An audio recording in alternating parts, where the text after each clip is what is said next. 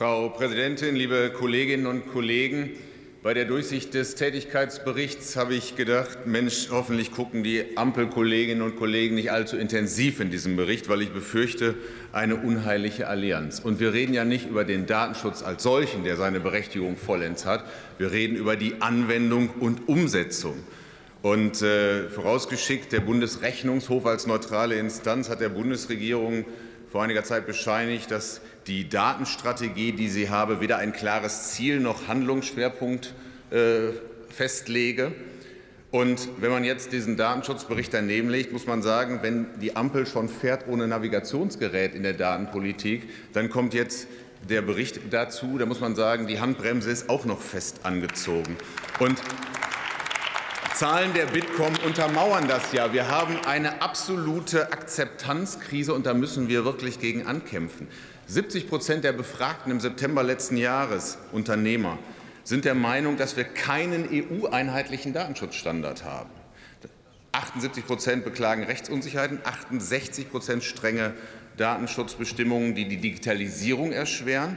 Und 61 Prozent in Deutschland sagen, Deutschland, die Bundesregierung, übertreibe es mit dem Datenschutz. Und als wäre diese Zahl 61 Prozent nicht schon schlimm genug, ist es 11 Prozent mehr, als das im Vorjahr gesagt haben.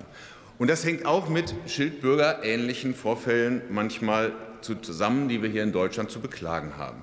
Und ein Beispiel will ich mal bringen. Da melden sich Jobcenter aus Hamburg und beklagen, dass ihre Kunden die verschlüsselten Kommunikationswege nicht nutzen können, weil sie Kosten für Zertifikate nicht aufbringen können, weil sie die Infrastruktur, IT-Infrastruktur nicht haben und weil ihnen einfach das Know-how fehlt.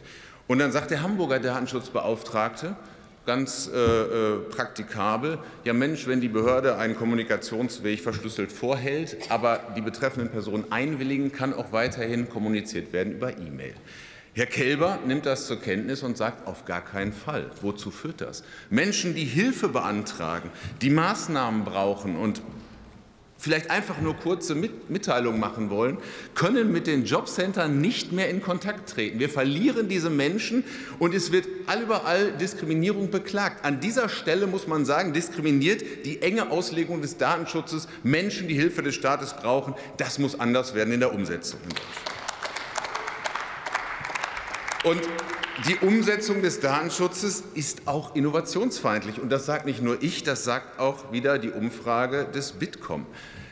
Die 98 Prozent, ich habe die Zahl dreimal gelesen, weil ich sie nicht glauben konnte, 98 Prozent der befragten Unternehmen haben gesagt, bei ihnen sei schon mal ein Innovationsprojekt gescheitert oder gar nicht erst in Angriff genommen worden wegen datenschutzrechtlicher Hürden. Und 93 Prozent dieser Befragten sagen, es sind Unklarheiten im Umgang. Und das bei einem Datenschutzbeauftragten, der auch die Aufklärung in der Jobbeschreibung hat. Das Datenschutzverständnis von Herrn Kelber in Teilen, aber auch der Ampel gefährdet ganz konkret Wohlstand und auch wirtschaftliche Prosperität in diesem Land. Und das muss anders werden.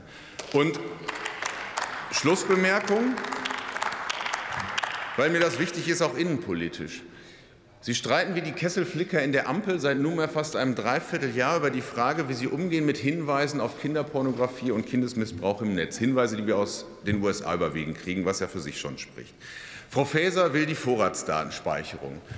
Dann heißt es aus der FDP Quick Freeze. Seit einem Dreivierteljahr kann man Hinweisen in Teilen jedenfalls nicht nachgehen. Jeder zehnte Hinweis geht uns durchs Netz, weil wir IP-Verbindungsdaten nicht speichern, obwohl der EuGH dies zur Bekämpfung schwerer Kriminalität ausdrücklich zugelassen hat. Sie sind hier untätig.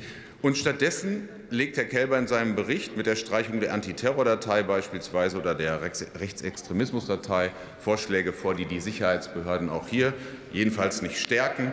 Wo Sie sind die Vorschläge Ende, der Ampel zur Bekämpfung solcher schwerer Kriminalität? Hier wird Datenschutz verkehrt. Datenschutz Kollege, ist gut, die Anwendung sicherlich nicht. Danke.